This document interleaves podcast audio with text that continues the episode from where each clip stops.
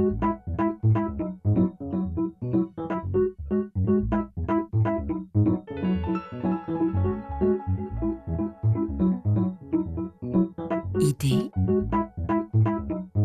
Pierre-Édouard Deldic. Bonjour, une fois n'est pas coutume, nous allons parler musique, musique dite classique dans ce nouveau numéro du magazine Idée. Parce que les musiciens, les compositeurs ont aussi une vision du monde, une pensée sur le monde. C'est le cas assurément de celui que nous allons évoquer avec notre invitée Laetitia Leguet, qui vient d'écrire une biographie de Béla Bartok. Bartok qui écrivait ceci en 1931. Ma véritable idée directrice, celle dont je suis pleinement conscient depuis que j'ai la vocation de compositeur, c'est la fraternisation des peuples, leur fraternisation malgré toutes les guerres et tous les conflits.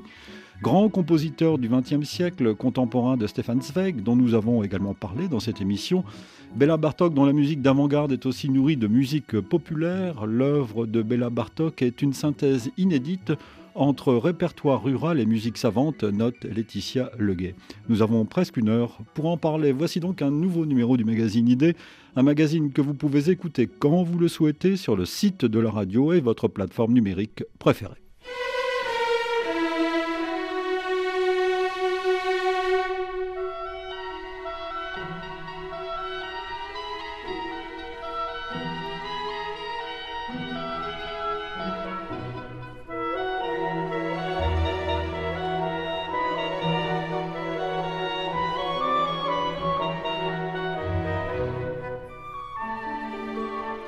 Bonjour Laetitia Légué. Bonjour. Merci d'être à ce micro. Vous êtes euh, maîtresse de conférence à Cergy euh, Paris, euh, universitaire, chercheuse, musicologue, spécialiste de, la musique. Vous êtes l'auteur de documentaires sur France Culture et France Musique également. Et vous avez donc écrit cette biographie de Bella Bartok aux éditions Actes Sud. J'ajoute que vous avez écrit dans la même collection, chez Actes Sud, dans la même collection de musique, euh, un Serge Prokofiev, c'était en 2012, La musique est votre affaire. Oui, puis il y a une parenté entre euh, Prokofiev et, Bartok, qui sont euh, contemporains, qui fréquentent les mêmes milieux musicaux et qui, dans leur démarrage, se posent les mêmes questions en fait de renouvellement du langage musical. Alors je parlais de, de, de Bela Bartok comme penseur de son époque. C'est un homme qui était de plein pied dans son époque, qui s'intéressait à son époque. Alors, il était euh, de plein pied dans son époque. Il s'est beaucoup impliqué euh, politiquement, alors non pas par de l'action politique, mais par des prises de position très claires, notamment euh, au moment de la montée du nazisme, qu'il a dénoncé. tout au long de son, parcours, il a exprimé très clairement ses, positions. Il a certes passé une partie de sa vie assez centrée sur son travail, hein, presque un peu isolé mais toujours en, défendant ses idées euh, démocratiques, humanistes. Alors je vais commencer par le commencement. C'est un, musicien euh, qui est né euh, à la fin du 19e siècle et qui est mort au milieu du, du 20e, pour être précis, 1881-1945. Donc il, est à cheval sur deux siècles différents.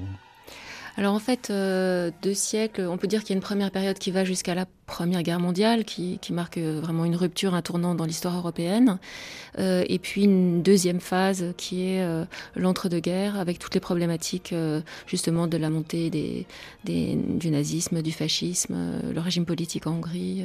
donc tout va être différent, d'autant plus que le grand événement en fait pour la Hongrie, enfin événement néfaste du point de mm. vue hongrois, c'est le traité de Versailles en 1920, qui va redéfinir complètement les frontières et qui donc va séparer euh, des Hongrois, qui va, pour Bartok en tout cas, euh, le priver de ses chers collectes parce que c'était ça euh, le nerf de sa musique et de sa vie. Alors nous allons évidemment en reparler en précisant, vous venez d'y faire allusion, Laetitia Leguet, que c'est l'homme d'un pays, la Hongrie. C'est très important.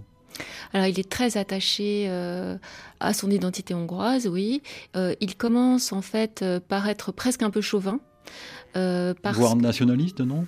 C'est surtout, en fait, euh, il faut penser cette, euh, cette question de l'identité hongroise par rapport à l'Empire austro-hongrois.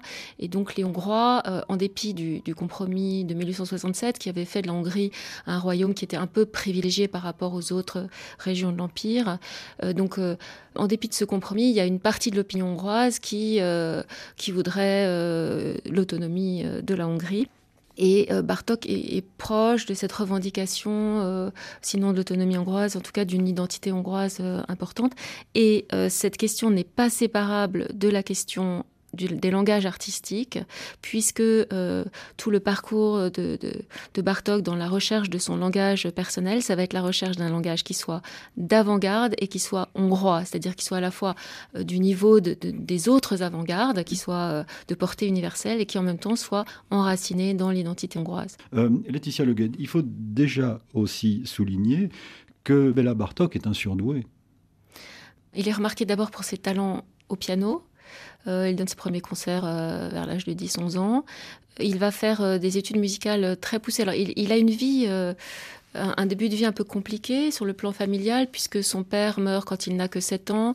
La famille va être un peu ballottée, puisque la mère est institutrice, et donc elle va avoir des postes provisoires, et la, famille va, un peu euh, bouger dans différentes villes de l'Empire, euh, certaines qui sont aujourd'hui en Ukraine, euh, d'autres en Slovaquie. Finalement, la mère de, Bartok, qui est très attentive au talent musical de, son fils, va obtenir un poste fixe à la ville qui s'appelait Pojoni à ce moment-là, donc Bratislava aujourd'hui, où il y a eu un, très bon niveau musical et où euh, Bartok va faire de très bonnes euh, études musicales avec euh, un certain Herkel, qui était un certain Laszlo Herkel, qui est le fils du Herkel qui a fondé vraiment la vie musicale hongroise avec Franz Liszt à Budapest.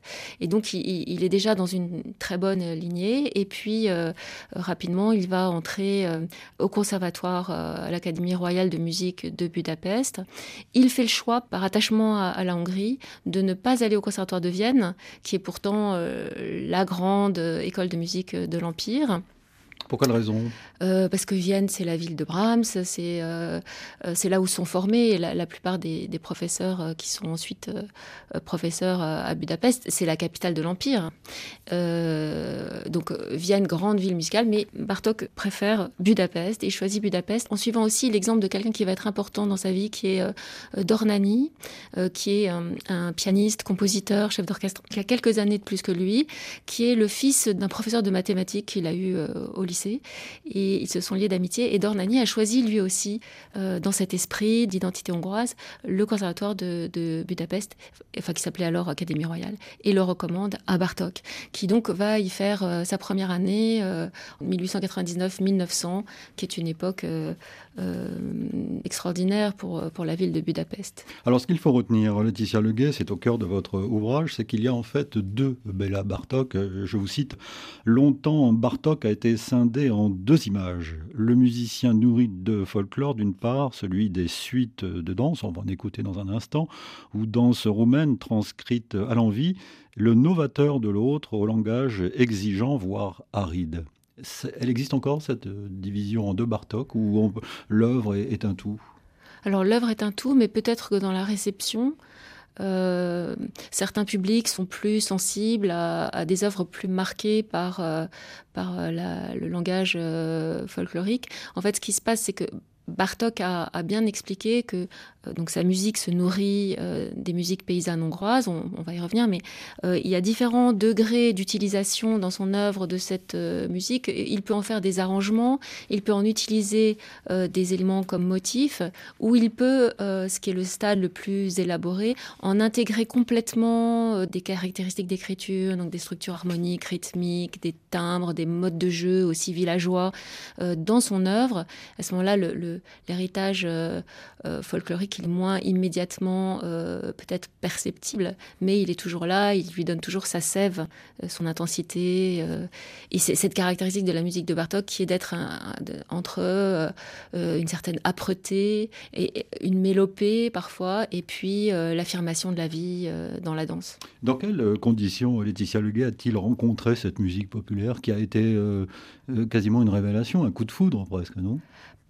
Pendant ces, années de conservatoire, il a, il a surtout été formé, euh, c'est assez paradoxal pour quelqu'un qui revendiquait l'identité hongroise, mais il a été formé à l'école euh, euh, germanique en fait, hein, c'est-à-dire les grands Bach, Beethoven, Brahms. il a découvert pendant ces années à Budapest Richard Strauss, Liszt, et puis il y a eu une une période, en fait, il, hésitait un peu, il savait pas trop dans quelle direction aller. Et euh, en 1904, euh, peu après la fin de ses études à l'Académie royale de Budapest, il s'isole dans la campagne pour aller réviser ses programmes de concert de l'année suivante. Et là, il entend euh, une jeune servante qui s'appelle Lydie Doza, qui est restée dans l'histoire de, de, la musique pour cet épisode. Il l'entend chanter des chants paysans anciens et il est ébloui par ce chant qui, qui lui semble tout à fait euh, euh, inouï, euh, justement dans l'écriture musicale. Et là, je vous cite Laetitia Leguet, il fait l'expérience alors d'une étrangeté sonore, à la fois enchantement de l'inédit et entrevue de ressources modales, rythmiques et mélodies insoupçonnées qui lui ouvrent les portes d'un nouveau langage. Oui, ça va être le début de sa quête. il va, à partir de là, n'avoir de cesse de, de se nourrir euh, dans l'écriture, dans l'inspiration, dans l'imaginaire de euh, ce répertoire, parce que c'est pas que l'écriture, c'est aussi un monde poétique. Euh, les chants populaires, ils racontent des histoires, ils campent des scènes, donc il va se nourrir de tout ça. Et, pour s'en nourrir, il va partir sur les chemins, collecter ce matériau, et ça, il va le faire à partir de 1906. Ah, lors de véritables expéditions. Véritables expéditions, où il part avec son phonographe, qui, qui, joue un rôle très important.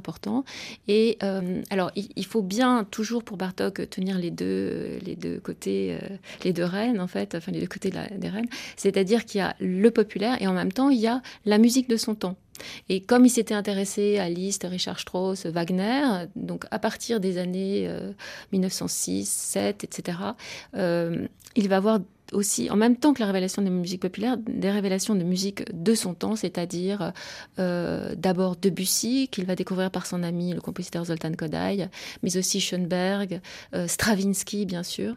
Et, en fait, de ce, il va faire une synthèse extraordinaire de tout ça, qui, qui d'où va naître son, son, style si spécifique. Et il ne va pas arrêter de, de, s'occuper de cela euh, pendant toute sa vie, en fait, sa vie diront, non?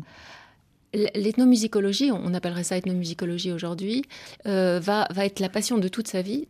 Première phase, il va aller sur le terrain, et puis arrive la, Première Guerre mondiale qui euh, va, finalement mettre fin, euh, justement avec Trianon, la redéfinition des frontières, aux possibilités, et la crise économique aussi, les difficultés économiques de l'après-guerre.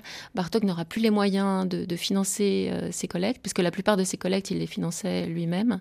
Il doit renoncer et il va se passer en fait toute une deuxième phase de sa vie qui va être une période un peu d'intériorisation de ce, de ce patrimoine qu'il a, qu'il a collecté, qu'il collecté aussi par souci de le, préserver.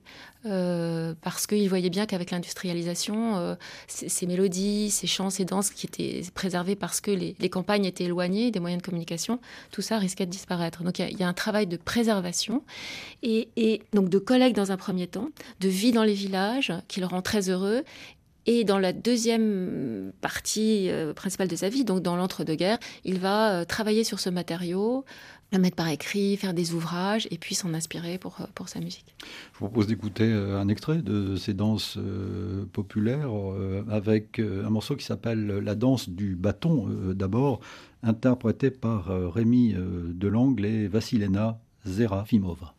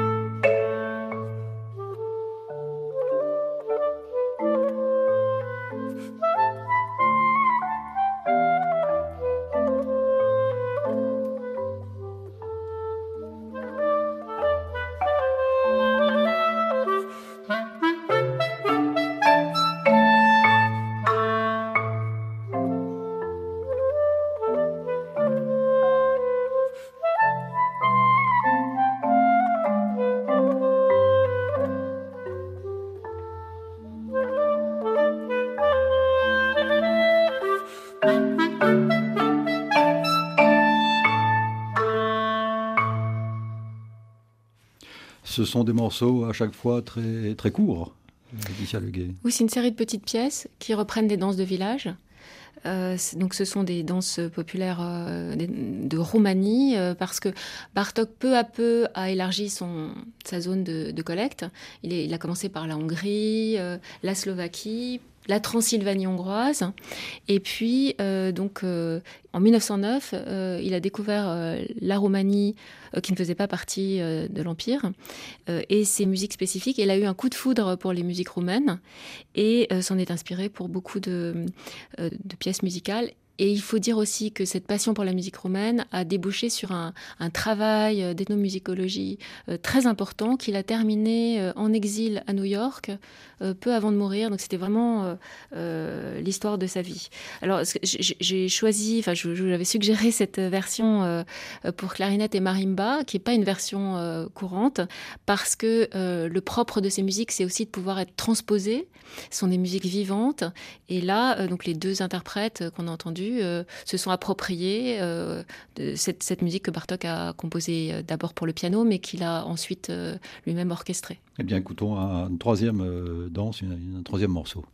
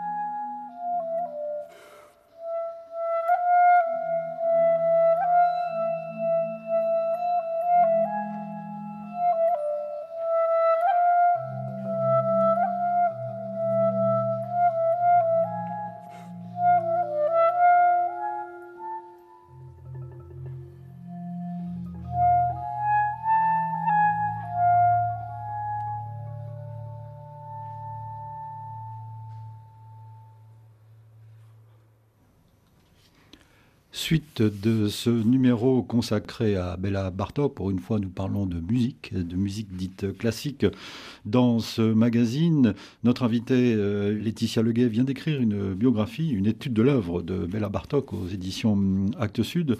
Euh, c'est un autre morceau très différent, celui que vous avez choisi, la troisième, euh, troisième danse. Bah, celle-ci est beaucoup plus mélancolique. On a une sorte de mélopée. Sur euh, place, ça s'appelle. Euh, mélopée caractéristique euh, de l'Europe centrale.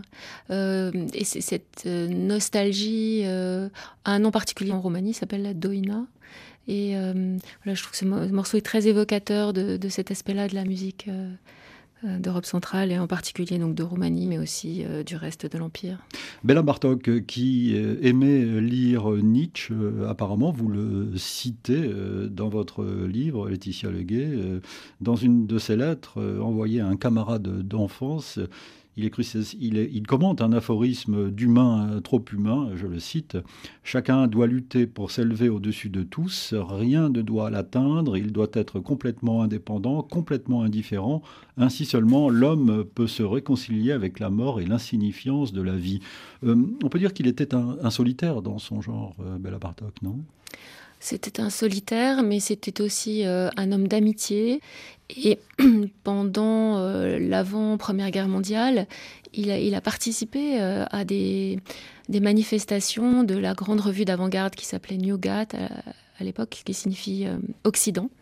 Et euh, il y avait des, expositions qui organisées par le groupe de Newgat et des concerts associés à ces expositions. Et Bartok y, y a pris part. Donc c'était, euh, je pense que ça a été un solitaire particulièrement à, certaines périodes, à, certaines périodes, de sa vie où il était furieux de la mauvaise réception qu'il rencontrait en Hongrie. Donc il sa carrière musicale a été des, une sorte d'alternance, de, de phase de retrait, de repli, ou au contraire, où, il, allait volontiers se produire sur scène. mais par ailleurs, c'était un homme d'amitié euh, il a eu des amitiés très importantes euh, avec euh, certains interprètes, avec le compositeur Zoltan Kodály et son épouse Emma Gruber. donc ce n'était pas non plus un misanthrope. Et puis le temps passant, Bartok n'arrêtait pas de travailler. Il avait ses propres compositions, il avait son travail ethnomusicologique qu'il venait mener à bien. Et donc, il était pris par son travail, puis ses tournées pour gagner sa vie. Donc, la vie obligeait aussi à un certain repli. Il faut préciser, Laetitia Leguet, et vous l'écrivez dans, ce livre, que l'œuvre de Bartok prend son envol à une période d'exploration fervente des langages et des formes, euh, écrivez-vous. Euh, les mouvements foisonnent, symbolisme, post-impressionnisme, futurisme, cubisme et expression euh, naissance, et dans ce contexte qu'il crée. Oui, c'est dans le contexte des années. donc c'est lui-même considère que son œuvre un peu décisive dans la naissance de son langage, ce sont les bagatelles. Euh, donc il écrit euh, en 1908, euh, 1908-1909, et euh, ces, œuvres en fait marquent l'avènement de quelque chose de nouveau dans, sa composition. C'est pas très loin des grandes œuvres, des grands premiers ballets de Stravinsky, L'Oiseau de feu. Bientôt on va voir Petrouchka, on va voir Le Sacre du printemps.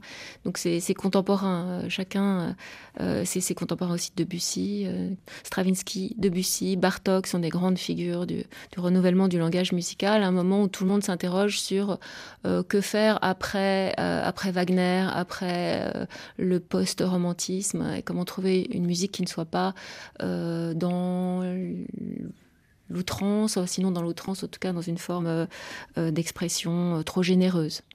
Alors vous avez également souhaité vous arrêter dans cette émission sur une des œuvres de, de, Bartok qui s'appelle Allegro Barbaro. Pour quelle raison? On va l'écouter dans un instant. Cette œuvre euh, est importante parce que, euh, enfin, plusieurs écarts.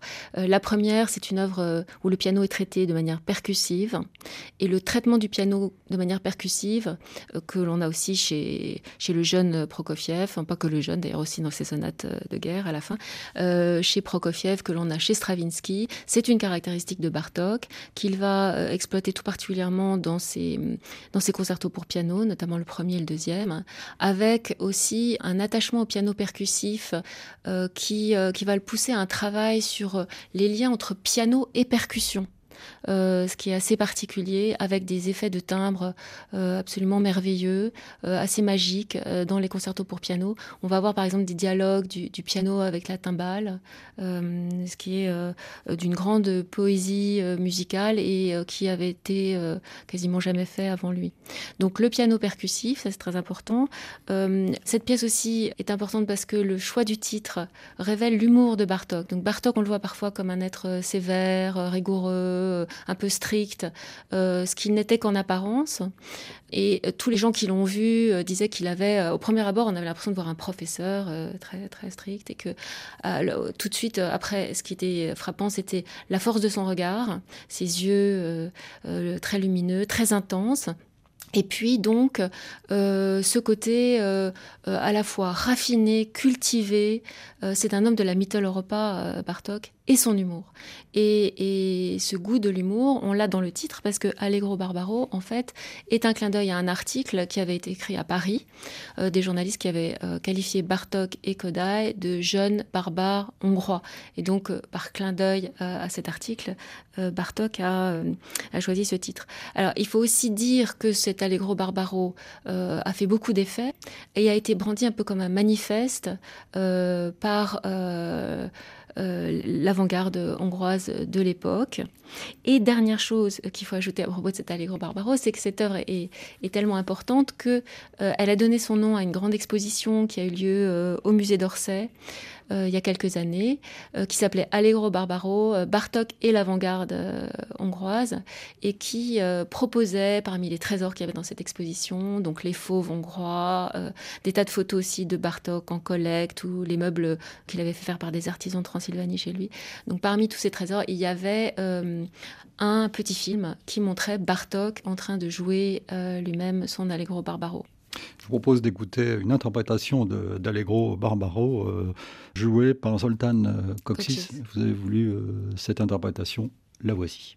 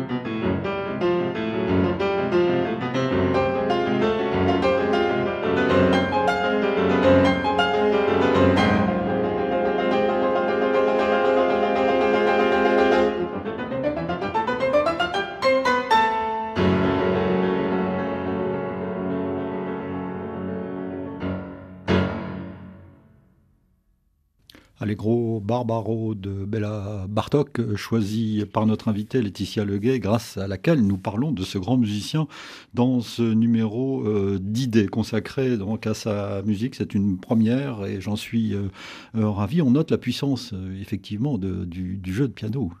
Alors la puissance, et en même temps, Bartok n'avait pas un jeu dur. C'est ce qu'on disait tous les, gens qui l'ont entendu.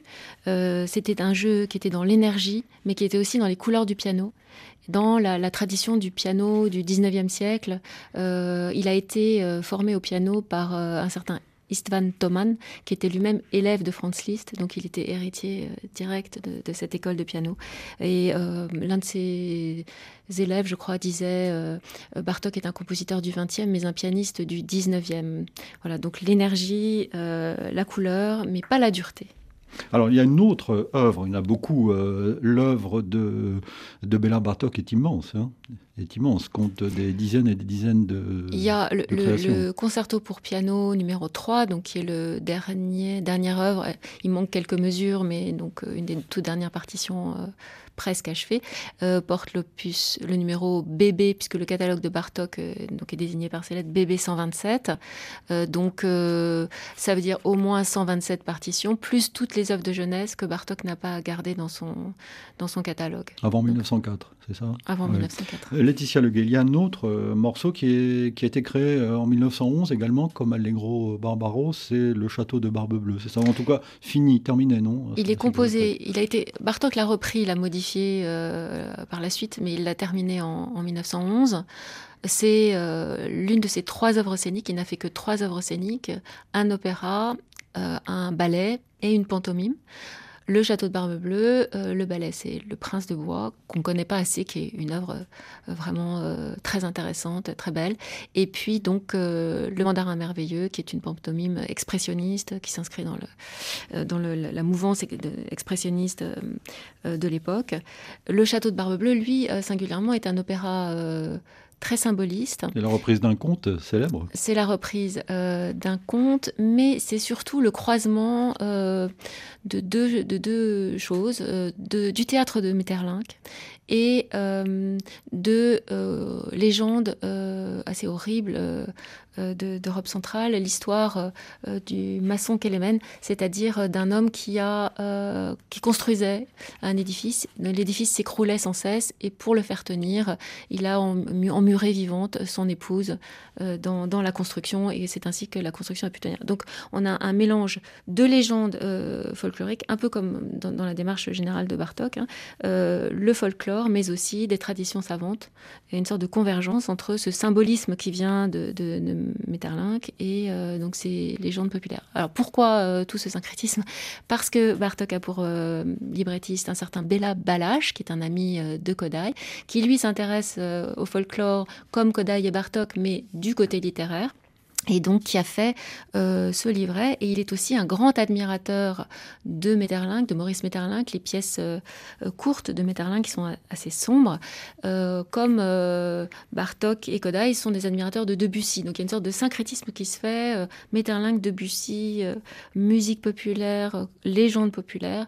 Il en résulte cette, cette opéra qui est extraordinaire, qui est une heure de musique extrêmement intense. C'est ce que vous écrivez, c'est une fable musicale âpre et somptueuse, une heure de tension dramatique continue, sans division en actes ou scènes, où euh, les protagonistes de ce conte ouvrent cette porte.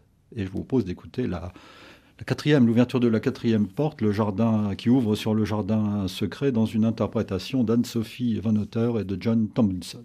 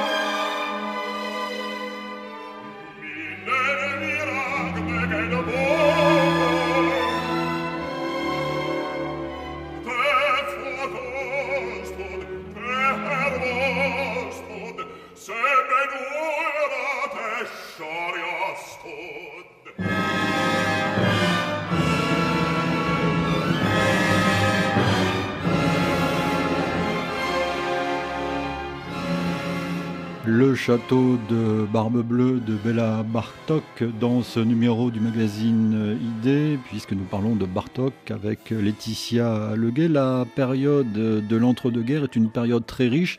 D'ailleurs, vous, vous soulignez, euh, Laetitia, que chez Bartok, il y a eu des, des années très prolixes. Il créait euh, par, euh, par saccade, dirais-je, non? Vous citez par exemple l'année 1926. Alors 1926, euh, c'est l'année dite du piano, euh, parce que Bartok a la révélation euh, de, enfin tout d'un coup de d'une nouvelle euh, veine euh, pianistique euh, à la suite d'un concert d'Igor Stravinsky qui vient jouer son concerto pour piano à, Budapest et Bartok l'entend. Lui-même n'avait pas beaucoup d'œuvres pour piano et orchestre à donner en concert et tout d'un coup il va composer pour le piano d'abondance cette année-là 1926. Alors une sonate, une pièce très fameuse qui est la suite dite en plein air avec une plage extraordinaire qui suggère les bruits de la nature la nuit. Car il était un amoureux de la nature. Amoureux de la nature, où il, allait toujours se ressourcer, et particulièrement de la nature en montagne. Et Bartok considérait que même pour sa santé, aller en altitude était très important. Et il, regardait euh, les plantes. Donc son fils raconte combien son père était proche de la nature. Euh, il collectionnait les insectes. Il savait euh, quel était le versant nord et sud d'un tronc d'arbre en fonction de la mousse, etc. donc pour revenir à, notre entre-deux-guerres, donc 1926, cette année du piano, où il va écrire son premier concerto pour piano après cette suite en plein air. Et puis donc cet entre-deux-guerres va être marqué par une sorte d'essor pour Bartok, essor sur le plan euh, des tournées, puisqu'il va jouer de plus en plus euh, à l'étranger. Enfin, il avait commencé dès le début de sa carrière, mais ça va, il va connaître vraiment une période de reconnaissance euh, européenne, tout particulièrement en Angleterre, mais aussi en Hollande, en France, où il va y avoir un fameux dîner en 22, où il va, être invité chez le musicologue Prunière. Et à ce dîner, il y a Poulenc, il y a Stravinsky, il y a Millot, il y a Honegger. Donc c'est vraiment une sorte de consécration. Et puis donc euh, accroissement de cette, cette notoriété euh, qui va culminer en, en 31 où il euh, pour le, son 50e anniversaire euh, il va avoir des signes de reconnaissance de l'Europe entière. Puis la deuxième partie de, de l'entre-deux-guerres va être beaucoup plus euh, sombre, marquée par des soubresauts politiques. Voilà. alors il y a aussi la crise économique de 29 oui. qui va ralentir un peu la, la vie musicale parce que c'est plus difficile d'avoir des cachets des concerts. Et puis cette fermeture petit à petit de l'espace euh, des concerts euh, volontairement, parce que Bartok ne jouera plus en Allemagne après 33, après l'avènement d'Hitler.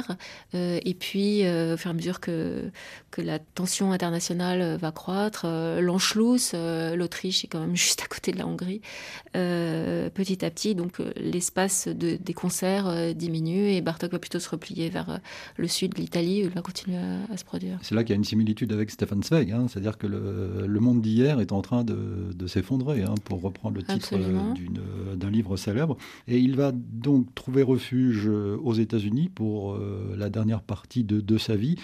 Et c'est là notamment qu'il va euh, écrire une des pièces maîtresses de son œuvre, c'est le concerto pour piano numéro 3.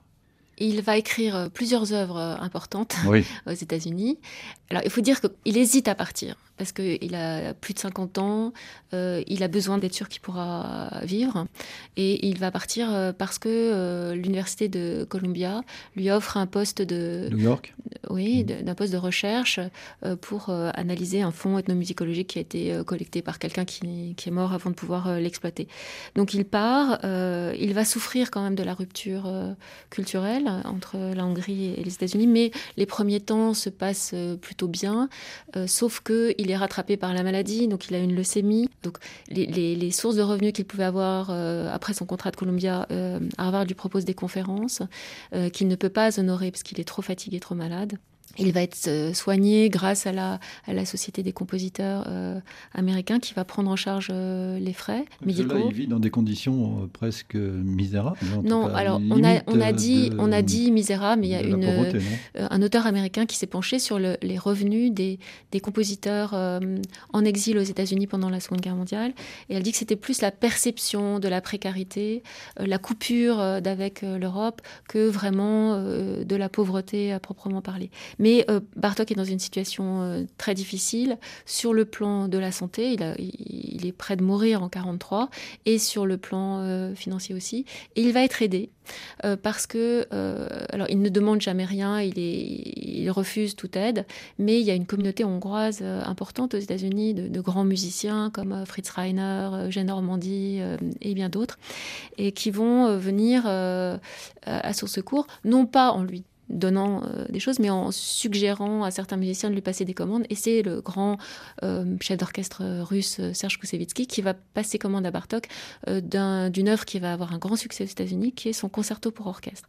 Et donc les trois, il y a trois grandes partitions de des dernières années américaines de Bartok, donc 43, 44, 45, qui sont ce concerto pour orchestre, une sonate pour violon seul qui est commandée par par euh, Yehudi Menuhin, qui est une merveille, qui est une œuvre assez austère, inspirée par, euh, par Bach, qui est une œuvre absolument magnifique. Et puis donc ce concerto numéro 3 euh, que Bartok écrit pour sa femme, il sait qu'il va mourir, et il veut lui assurer des droits, Dita, et, donc Edith Pastori, Dita, est pianiste, et il veut lui assurer des droits à la fois comme interprète et des, des droits d'auteur en lui léguant cette partition.